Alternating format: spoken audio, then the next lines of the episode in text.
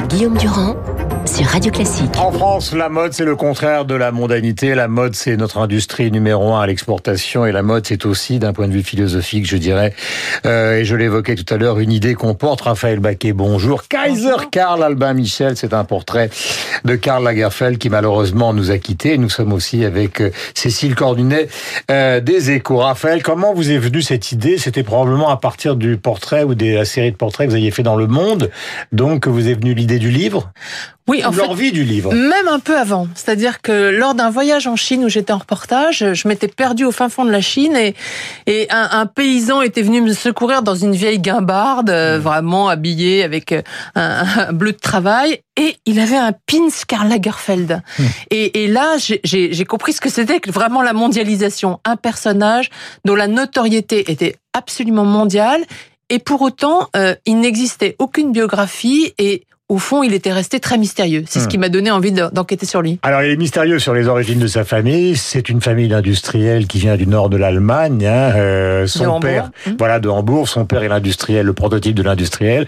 Sa mère est plus mystérieuse et en tout cas, elle l'a accompagné une bonne partie de sa vie. Euh, et lui, autour de tout ce qui a été justement cette enfance ou de soi-disant origines aristocratiques et surtout la guerre, il est resté d'une, comment peut-on dire, d'une discrétion absolue. Le tout enveloppé dans des bons mots. Euh. C'est un homme qui a traversé le siècle et, il commence sa vie euh, évidemment dans une Allemagne en guerre euh, et, et, il naît dans une date très symbolique. Il naît en 1933, juste au moment de l'avènement de Hitler, avec donc dans une famille de la très bonne bourgeoisie euh, en bourgeoise. Et effectivement, son père est un industriel polyglotte, très séduisant, qui a, qui a fait des affaires en Russie au moment de la révolution russe et qui, euh, au moment de l'avènement euh, de Hitler, va s'organiser pour continuer à, à diriger son, son, son entreprise, hein, de lait concentré, qui fournit d'ailleurs notamment l'armée. Et c'est aussi cela que, que Lagerfeld va vouloir fuir à la fin de la guerre. Pour cette, voilà, ce, ce pays à la fois ravagé, responsable de, d'une des grandes parties de la destruction européenne mhm. et, et honteux. Et donc, il arrive en France il est allemand à une époque où on dit encore les Boches et il va réinventer d'une certaine façon sa vie, son passé, en disant que son père est une fois suédois, une fois danois.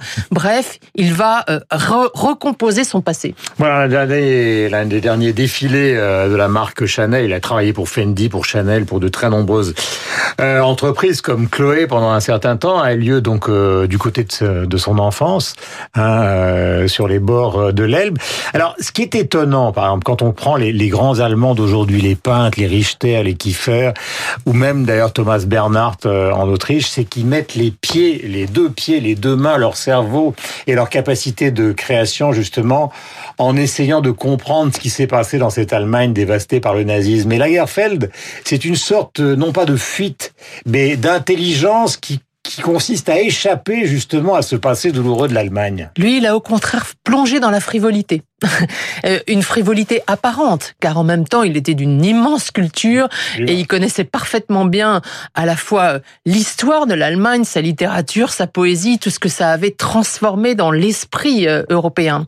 Mais effectivement, il a plongé dans la frivolité et il a, il a, il a surtout été un homme de pouvoir. Mm. C'est, c'est pas moi qui m'intéresse beaucoup à la politique, évidemment. Euh, j'ai, j'ai vu, bien vu qu'il avait toutes les caractéristiques d'un homme de pouvoir jusqu'à ce surnom de Kaiser, hein, mmh. l'empereur, qui est vraiment le surnom d'un chef d'État.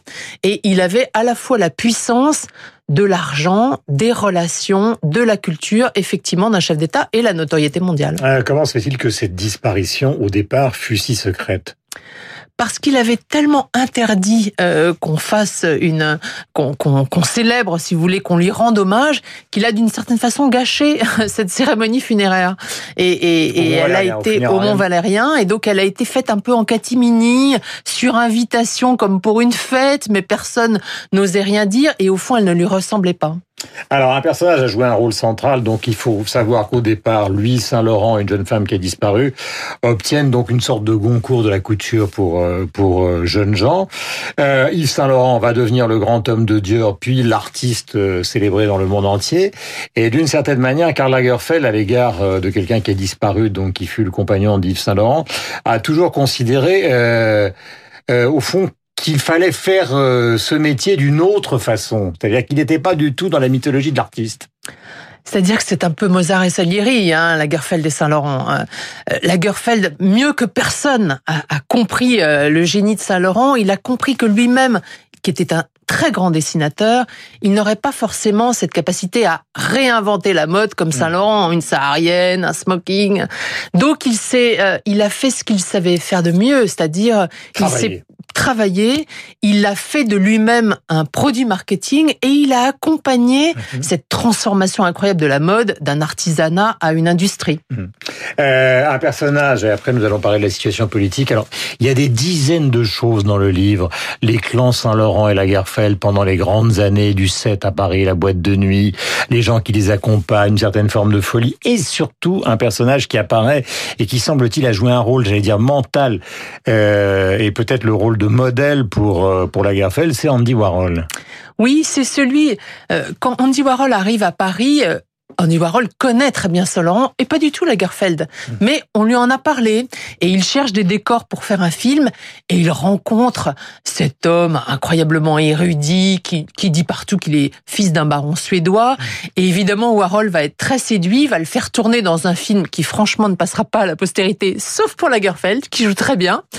Et au fond, Lagerfeld va en retirer ce qu'il va devenir plus tard le sens du gimmick, ces aphorismes que Warhol distribuait partout et qu'a adopté euh, Lagerfeld, ces attributs physiques. Warhol avait une perruque blond platine et, et Lagerfeld va faire de même, adopter un éventail, des lunettes noires, un catogan. Bref, il va comprendre ce que c'est que la construction d'un personnage dont on peut dessiner l'effigie d'un coup de pinceau. Voilà, la rencontre, tout ça, évidemment, euh, est extraordinairement détaillé euh, dans ce livre qui s'appelle simplement Kaiser Karl qui est publié aux éditions Albin Michel. Et donc il y a beaucoup de choses euh, qui sont à la fois émouvantes et qui sont euh, révélatrices de ce qu'est le monde de la mode. On l'oublie. Donc la première industrie, en tout cas l'une des premières industries en France. Cécile, euh, tout à l'heure je disais la mode, c'est un peu une idée qu'on porte. C'est vrai que c'est tout sauf le chiffon, contrairement à ce qu'on pourrait croire. Ah là là, vous allez m'interroger sur la mode. Euh, oui, oui, oui, mais je préfère laisser euh, Raphaël euh, sur ces sujets-là, euh, mhm. sincèrement, parce que moi, je, je, n'y connais. mais c'est pas une question de secret, c'est un sentiment. J'étais en train de me dire, est-ce qu'il veut que je parle de la mode chez les hommes politiques ou chez les femmes politiques? Euh, Non, sincèrement, j'ai rien d'intéressant à dire. Ce qui est intéressant, c'est que la politique s'en mêle hein, très souvent. Hein. D'abord, il y, a, y a toujours des responsables politiques dans les défilés, et Lagerfeld, par exemple, rencontre systématiquement tous bah, les notamment pour des questions fiscales. Et pour des raisons fiscales. tous les présidents de la République et tous les ministres de l'économie avec qui il a entretenu à chaque fois des, des relations très étroites, effectivement, pour régler ses problèmes avec ses filles. C'est surtout un, sujet pour la première dame euh, maintenant en politique, parce que c'est aussi un, la, la haute couture est un peu synonyme d'argent et les hommes politiques font quand même attention. Est-ce que vous croyez, comme le dit le Parisien ce matin, à une deuxième candidature ou en tout cas à cette idée que l'Élysée, c'est une question que je pose à tous les deux, mais d'abord à vous, euh, Cécile, est-ce que vous croyez que l'Élysée, finalement, maintenant, euh, organise toute sa stratégie autour d'un deuxième mandat oui, euh, clairement, je pense. Et c'est intéressant parce que dans, dans sa campagne présidentielle, il était plutôt sur le message euh, Emmanuel Macron, je je m'intéresserai pas comme les autres à ma réélection, donc euh, j'agirai sans, sans penser à ça. Et là, manifestement, il pense à ça. Et là, dans, dans le grand débat, dans le post-gilet jaune et dans les élections européennes, il pense c'est de créer le capital politique qui permet mmh. d'envisager ce second mandat. Maintenant, on va voir si socialement, mhm. euh, ben on a quand même connu les gilets jaunes, c'est quelque chose qui, qui peut passer effectivement. Mais là, il est vraiment, pardon, dans la, dans la disposition d'esprit. Euh, j'ai par ce nouveau capital politique de quoi refaire 100 mhm. jours, là, de quoi repartir sur un rythme de réforme équivalent à celui qui avait précédé. Question à toutes les deux. Comment se fait-il qu'on n'ait pas vu venir grand-chose? C'est-à-dire l'effondrement total des Républicains, l'effondrement total de Jean-Luc Mélenchon, l'effondrement total du Parti socialiste, et euh, donc la renaissance de Marine Le Pen qu'on disait enterrée, et un Emmanuel Macron qui s'en est bien sorti malgré une candidate que tout le monde qualifiait dans les journaux comme catastrophique. Raphaël et Cécile. Euh, Qu'on n'ait pas vu grand-chose, c'est quand même un mouvement qui est amorcé depuis euh, déjà déjà l'élection d'Emmanuel enfin, Macron. Les résultats, et avant. quand même, ont été surprenants pour beaucoup de gens. Ce qui est intéressant, c'est que dans toute l'Europe, on voit ce genre de recomposition, c'est-à-dire effectivement l'effondrement ou en tout cas la fragilisation des, des, grands partis habituels de gouvernement, la montée de, de, de, plus petits partis, souvent protestataires, mais pas seulement. Euh, les écologistes aussi euh, ont un grand succès en Allemagne, et, et donc euh, on voit on voit bien que cette recomposition, elle est générale. Et donc, euh, pourquoi la France y aurait-elle échappé c'est surtout chez les républicains que c'est étonnant parce que c'est vrai qu'il y a deux ans, leur candidat faisait, malgré euh, toutes les affaires Fillon, 20% à la présidentielle et encore presque 16 au le cas de Mme Berthoud, euh, qui est donc dans le fief de Jean Tibéry dans le 5e arrondissement. Il y a encore quelques mois, elle était persuadée qu'elle pourrait être la candidate des républicains à la mairie de Paris. Tout d'un coup, paf, elle rallie Emmanuel Macron. Elle a dû regarder les résultats ouais. d'En Marche aux européennes dans, dans, dans sa mairie. Euh, non, il y a un mouvement de panique là en ce moment chez les républicains. Ils savent plus à quelle étiquette se vouer pour essayer de, sauver leur peau. Et c'est ça, c'est ça qu'on voit aujourd'hui. Mmh. Quel est le dernier personnage avec qui, au fond, la seule personne avec qui la Lagerfeld se soit confiée, Raphaël? Parce qu'il y, a tellement de gens qui ont traversé sa vie. Euh, alors il y a un homme qui l'a accompagné tout à, à, la fin de sa vie, qui est quelqu'un qui, en gros, est passé du déménagement à l'homme de confiance, dont vous faites le portrait euh, très brillamment, mais tout au long de sa vie, qui sont les gens qui, qui l'ont accompagné vraiment? Bah, celui qui a été le plus intime avec Karl Lagerfeld, c'est son compagnon, son, son amant, sa muse, c'est Jacques de Bacher. Mmh. Hein. Euh, cette espèce de dandy oisif que, que Lagerfeld entretenait et qui, qui était son envoyé dans le monde de la nuit. Mmh. Euh, Jacques de Bacher était le contraire de Lagerfeld, un type déjanté, totalement drogué, amateur de, de sexe, de drogue, d'alcool, euh, quand Lagerfeld était au contraire euh, la mmh. discipline même. Et donc effectivement, ce, ce, ce, garçon, puis cet homme, qui a été aussi l'amant de Saint-Laurent, hein, mmh. qui a... Euh, Il l'enfermait le... dans les armoires, Saint-Laurent. oui, non mais surtout, ce qui était extraordinaire, il y, a, il y a eu deux films sur Saint-Laurent qui mettent en scène Jacques de Bacher, et les deux films oublient Lagerfeld. Or, l'histoire, mmh. elle n'est pas seulement qu'une histoire d'amour. Pierre Berger, le compagnon de Saint-Laurent, était absolument convaincu que Lagerfeld avait envoyé Jacques de Bacher pour séduire Saint-Laurent et abattre sa maison de couture. Vous voyez, c'est mmh. pas c'est pas qu'une histoire affective, c'est aussi une rivalité industrielle entre ces deux hommes. Dernière question à vous, Cécile. Est-ce que vous avez le sentiment que, comme ça a été le cas lors du quinquennat de Nicolas Sarkozy, finalement, Édouard Philippe va accompagner cet éventuel deuxième mandat, enfin, en tout cas, terminer celui-là, et qu'il n'y aura qu'un seul Premier ministre pour ce premier mandat de cinq ans d'Emmanuel Macron? Je pense que c'est possible.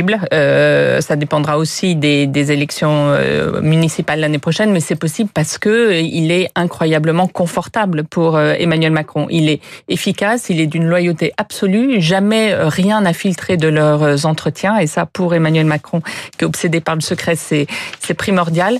Et euh, si par hasard, il peut continuer à fracturer la droite euh, comme ça, je pense que ça peut euh, l'intéresser. Voilà, et nous allons terminer par un extrait de cette voix donc mythique, celle de Karl Lagerfeld, interviewé par euh, Thierry Ardisson il y a quelques années. Je pense que le secret, après ça mon succès comme vous voulez, c'est que moi je pense toujours que je suis paresseux, qu'on peut faire mieux. Donc, comme je vis dans un état de mécontentement à l'égard de ma personne, c'est très stimulant.